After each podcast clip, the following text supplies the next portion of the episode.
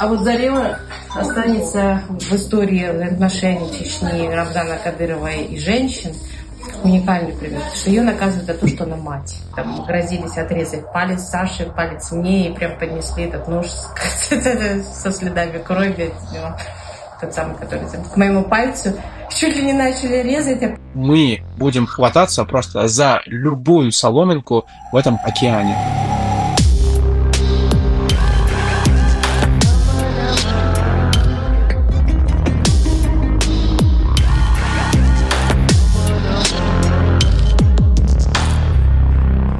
Всем привет! Это специальный выпуск подкаста «Свобода не за горами». В этом подкасте мы говорим о жизни людей на Северном Кавказе. Это регион России, где безнаказанное насилие со стороны власти наиболее показательно. Говорить об этом очень важно. Пытки и диктатура на Северном Кавказе показывают, куда двигается политика путинской власти по всей России. 4 июля 2023 года случилось очень важное событие. Зарему Мусаеву, мать чеченских оппозиционеров Янгулбаевых – приговорили к пяти с половиной годам колонии. По факту, за деятельность своих детей. В январе прошлого года ее похитили и сфабриковали дело. Полтора года Зарема провела в СИЗО, потеряла и без того слабое здоровье. Приговор ей вынесли за 7 минут. На журналистку Елену Милашину и адвоката Александра Немова, которые ехали на оглашение приговора Зареме, было совершено нападение. Елену жестко избили, уничтожили технику и документы. Александру нанесли ножевое ранение. Мы расскажем вам подробности истории Заремы Мусаевой и попробуем разобраться, почему это дело вызывает такую резкую реакцию со стороны правительства Чечни. Молодец. Все хорошо, будет еще лучше. Самое главное, что совесть чистая. Это голос Заремы Мусаевой. На видео, с которого мы взяли этот звук, она стоит, держась руками за решетку. За решеткой Зарема пробудет ближайшие пять с половиной лет. Вернемся назад, в 20 января 2022 года. Нижний Новгород. В квартиру, где проживал бывший чеченский судья Сайди Генгулбаев, его жена Зарима Мусаева и их дети, начинают ломиться силовики, заявляют, что работают в чеченских правоохранительных органах. В этот момент в квартире находится также адвокат комитета против пыток Наталья Добронравова. Она объясняет, что у Заремы ковид и диабет, ехать она никуда не может. В тот момент, когда адвокат выходила из э, квартиры, рассказывает сын Заремы Абубакар Янгулбаев. Здесь и далее будет звучать его голос из интервью «Чнет». Они, э, они ворвались, они воспользовались этим моментом и ворвались около шести человек, точно. Э, они орали, кричали, матерились, били всех, кто им попадался на пути, то есть вообще без разницы, куда, как, и прям требовали, чтобы она пошла с ними и начали ее хватать. Ее тоже начали применять, тоже начали применять силу. Она, э, не выдержав это все, в итоге потеряла сознание, и э, этих кадыровцев уже просили, чтобы ее не увозили из-за ее состояния. Они сказали, что ничего страшного, все равно они ее увезут. Зарему увозят в Чечню, даже не дав вколоть вечерний инсулин. Взять необходимые лекарства ей с собой тоже не разрешают. Становится понятно, что ей грозит смертельная опасность. В 2015 году семью Янгулбаевых, отца и двух братьев Ибрагима и Абубакара, вызвали в резиденцию Кадырова. Там их пытали из-за критики чеченских властей в соцсетях. Становится очевидным, что Зарему похитили и сфабриковали против нее обвинения из-за оппозиционной деятельности ее детей. Абубакар Янгулбаев – бывший юрист команды против пыток и правозащитник – Ибрагим Янгулбаев – создатель главного оппозиционного движения «Адат» в Чечне, а Байсангур – участник этого движения. Чеченские власти объявили Янгулбаевым кровную месть, жертвой которой стала их мать. Когда нас похитили, нас обвиняли в том, что мы критикуем власть, я сказал, что ничего преступного в этом нет, э, закон не запрещает это делать, наоборот, нужно это делать для того, чтобы власть была эффективной. Нет, э, они были с нами жутко не согласны и э, тупо начали все вместе, все вместе напали и начали избивать. Самой этой резиденции у брата вообще пошла кровь из носа, требовали, чтобы мы прям облизали, не знаю, этот кафель. Вернемся к январю 2022 года. Официальная версия задержания Заремы Мусаевой – допрос по делу о мошенничестве. Уже в Грозном она перестает быть свидетельницей по этому делу и становится обвиняемой якобы в нападении на полицейского. Зарему арестовывают. Моя мать пострадала даже не за свои слова и не за свои действия, а за, так скажем, а, мою или моих братьев оппонентскую деятельность. И то, когда даже если, вот если мы будем говорить про эти ценности, про в том числе чеченские, даже если бы то, что ей вменяют, инкриминируют, то, что она напала на этого сотрудника, как-то его там ударила его, дала ему пощечину, как-то поцарапала, как сам там жалуется этот сотрудник. Даже если это было бы правдой, то давайте, давайте говорить, как они любят про чеченские адаты и традиции. По чеченским адатам кто несет ответственность за действия женщины? Мужчина, который ее окружает. Там отец, сын, э, муж, и никогда, ни в коем случае не, не было это видно, чтобы женщина даже отвечала за такие действия. А тут моя мать вообще ничего даже не делала. Она фактически является она заложницей. Сейчас вы услышите голос Елены Милашиной, главной журналисткой в России и сейчас, которая освещает происходящее на Северном Кавказе. Вот как она объясняет, почему в Чечне похищают родственников, чтобы надавить на тех, кто решается пойти против политики Кадырова. Из интервью «Новой газете». На самом деле распространенная на самом деле практики э, борьбы с э, сепаратизмом, с терроризмом, когда есть поддержка у населения. Чтобы лишить этой поддержки, население тоже наказывает. Это даже делали немцы угу. во время Великой Отечественной войны, когда за партизан сжигались села, деревни, вешали жителей, которые как бы не хотели выдавать этих партизан. То есть mm-hmm. это практики известные. Mm-hmm. В Чечне они применяются в мирное время, вот, вот, вот у нас на глазах. И именно поэтому забрали а, а, двух людей, один из которых федеральный судья, попытались забрать, а, чтобы таким образом воздействовать на Ибрагима Ингулбаева, их сына, который, по мнению чеченских властей, стоит за а, телеграм-каналом каналом Адат. Уже через два дня после похищения, 24 января, Рамзан Кадыров назвал террористами журналистку «Новую» Елену Милашину. А вот что говорит Рамзан Кадыров о семье Янгулбаевых. Это семейки Янгулбаевых либо место в тюрьме, либо под землей. В начале этого года Абубакар записал обращение, где предложил Кадырову обменять его на мать. Здоровье моей матери только ухудшается. Ей тяжело находиться в заточении. И она не должна там находиться ни в коем случае. Она не должна нести ответственность за действия ее сыновей. И ты, если мужчина, Кадыров, если ты считаешь себя олицетворением максимальной маскулинности в этой стране, ты обязан ее отпустить. И раз так у нас сложилось, и действует война, не действуют законы в России, не действуют они в Чечне, а действуют правила войны – то давай мы обменяем ее на меня. Не надо трогать женщин. Забери меня вместо нее. В интервью новой газете «Европа» Абубакар ответил на вопрос, есть ли вероятность, что дело будет справедливо расследоваться. И ни разу мы не увидели ни одного уголовного дела а, после такого а, инцидента, чтобы кого-то наказали и привлекли к ответственности и посадили в тюрьму. Да мы даже не получили а, того, чтобы определили, кто вообще напал а просто все потому, что в первую очередь оружие в Чечне может быть только у представителей власти.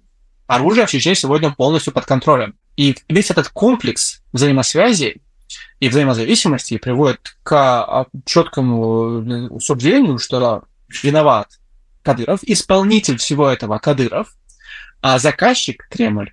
Просто потому что вот это, сегодняшнюю Чечню, скоро из, скоро это, это будет э, настоящая Россия. Вся. И она потихоньку в это и превращается. Елена Милашина в интервью «Новой газете». Вы отделяете этот народ от России. Так нельзя. Все подлежат защите. Либо никто, либо тогда не защищайте никого. Этим людям надо сочувствовать и помогать. Их нельзя ассоциировать с вот этой небольшой кучкой людей, которые получили в Чечне власть. Кавказ — это Россия. Россия — это Кавказ. Это наши люди. В интервью новой газете «Европа» Абубакар Янгулбаев рассказал, что не теряет надежду, несмотря на силу и вседозволенность чеченских властей. Это такая же история, как прямая борьба на том же фронте. Ты тоже не знаешь, выиграешь ты или нет. Тут также, ты тоже не знаешь, выиграешь ты или нет. И там, и здесь твой враг сильнее в разы. У него больше ресурсов, больше возможностей, больше последователей и больше просто силы. Но это не значит, что нужно сдаваться. Я мы будем хвататься просто за любую соломинку в этом океане. Полтора года Зарема проведет в СИЗО. За это время у Мусаевой, по словам близких, ухудшается зрение. Кроме того, она практически теряет возможность передвигаться из-за боли в спине. 4 июля 2023 года должно состояться вынесение приговора Зареме Мусаевой. Освещать его в Чечню отправляется Елена Милашина. Вместе с ней едет также адвокат Мусаевой Александр Немов. Машину с Милашиной и Немовым останавливают. Их избивают, отнимают телефоны и документы. Немова ранят ножом в ногу – Милашину обливают зеленкой. Вот как Елена рассказывает о нападении на них. Они выкинули таксиста из э, машины и нас вниз головой. Мне попытались завязать руки за спиной. Сашу проткнули, видимо, тогда ткнули ножиком. Наша кровь начала течь у него оттуда. Вот, проехали какое-то расстояние, и машина заглохла. Вот. Они ее не смогли завести, и уже нас затащили там в какой-то овраг и начали избивать. Сколько их было? Ну, я думаю, что не меньше 10, 12, 15 человек. Вот как избивали Александра Немова. Ну, ему, когда вы его били, соответственно, прямо говорили, что ты слишком многих здесь защищаешь, защищаю себя, здесь никого защищать не нужно. Я прям это слышала, и, в общем, как бы страшно было, потому что требовали, чтобы он убрал руку от лица, чтобы они... Чтобы ему удобно. Да, чтобы сильнее его ногой ударить по лицу. Вот как Елена рассказывает про то, как ее мучили, требуя разблокировать телефон. Распаролили, это очень да, нелепая была ситуация. Мне пароли достаточно сложные. Вот. И не цифры, они требовали, скажи цифры, а у меня не цифры, у меня не четыре цифры пароль. Вот. И я им говорю, я вам могу набрать, но, но не в тот момент, когда меня бьют. Вы остановитесь, дайте мне телефон, я вам наберу. И можете продолжать бить дальше. Или, ну, вы же бьете, потому что я вам не даю. Они не могли понять это. Потом уже, когда поняли, э, на тот момент они меня уже обрили и залили глаза зеленкой, я уже ничего не видела. Я уже просто, там пароль сложный достаточно я уже не могла его просто набрать.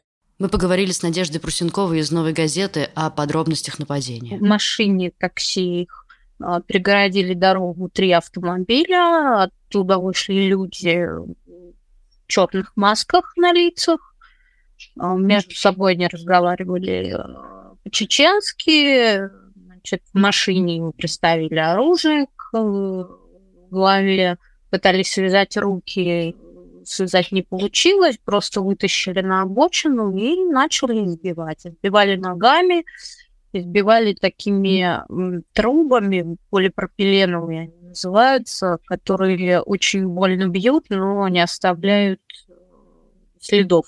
Знаете, я много раз писала о применении этих труб в этих целях. Вот. И теперь на своей шкуре, как говорится, убедилась, что это, в общем, оружие мощное. А, очень больно. Вот. И прям ну, такое ощущение, как будто ожог. Вот. Плюс они э, очень, когда пытались э, пароль эти получить, они там грозились отрезать палец Саши, палец мне, и прям поднесли этот нож со следами крови тот самый, который к моему пальцу, чуть ли не начали резать, а потом убедились, что мой телефон не реагирует уже на палец, там что-то с ним произошло или с пальцем произошло. В общем, бросили они это занятие. Потом они начали палкой а, бить по каждому пальцу, вот, ну там по, по двум. А, я угрожать, что они их сломают. Слава богу, а, а, все-таки переломов нет, опять-таки сильный ушиб. А, но вот э, прям методично били, чтобы получить пароли. Мы хотим немного поговорить про то, почему Елена решилась поехать в Чечню в этот раз, несмотря на угрозы и нападения, с которыми она уже сталкивалась. Рассказывает Надежда Просенкова. А, ну, Лена просто такой человек, у нее, к сожалению, нет чувства страха, и все это ее не останавливает и не вызывает желания прекратить заниматься тем, чем она занимается. И для нее было принципиально важно, она деле Заремы Мусаевой с самого начала, ну, после этого и стали поступать угрозы, и мы даже Лену говорили при соображении безопасности на какое-то время покинуть Россию. Ну вот. Но она не переставала работать и по этой теме там, выпускать, выпускать материалы. И ну, ей было важно, важно эту историю завершить. Помимо этого, Надежда подчеркивает, что Елене было важно напомнить о вопиющей истории Заремы Мусаевой, которая забылась на фоне войны в Украине, которой переполнена повестка. Мы спросили у Надежды, отговаривали ли в редакции Елену ехать в Чечню. Конечно, с одной стороны, мы не поддерживаем а, Лену в ее стремлении, а, например, ездить в Чечню, но мы уважаем ее право работать и ее право защищать права, права простых чеченцев, да, не причастных к этому диктаторскому режиму, который там сложился. А, конечно, мы все в шоке, конечно, мы в шоке, в ужасе.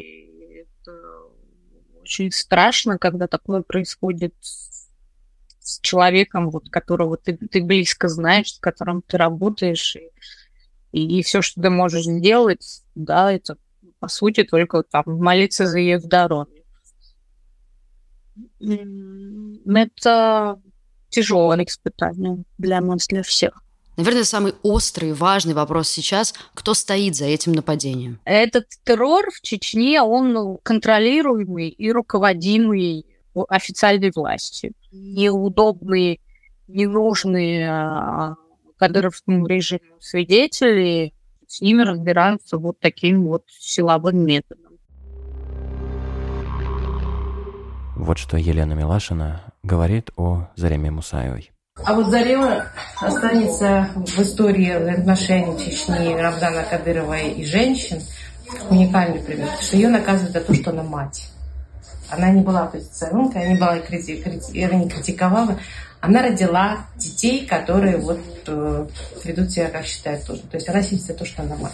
я думаю, что вот именно Рамзан и Зарема Мусаева, вот это вот останется в истории Чечни, потому что это совершенно нелогично и неприемлемо с точки зрения вообще и, и чеченской морали, а, и чеченских адатов, и, и, в общем, как бы этого люди не понимают. Потому что женщины-заложницы на Кавказе никогда не брали.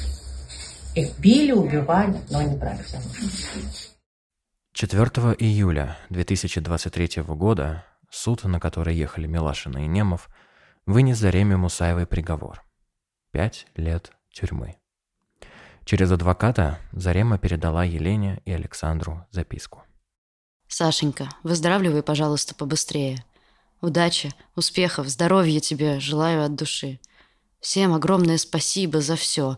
Всего самого доброго всем. Леночка, выздоравливай. Держись, дорогая.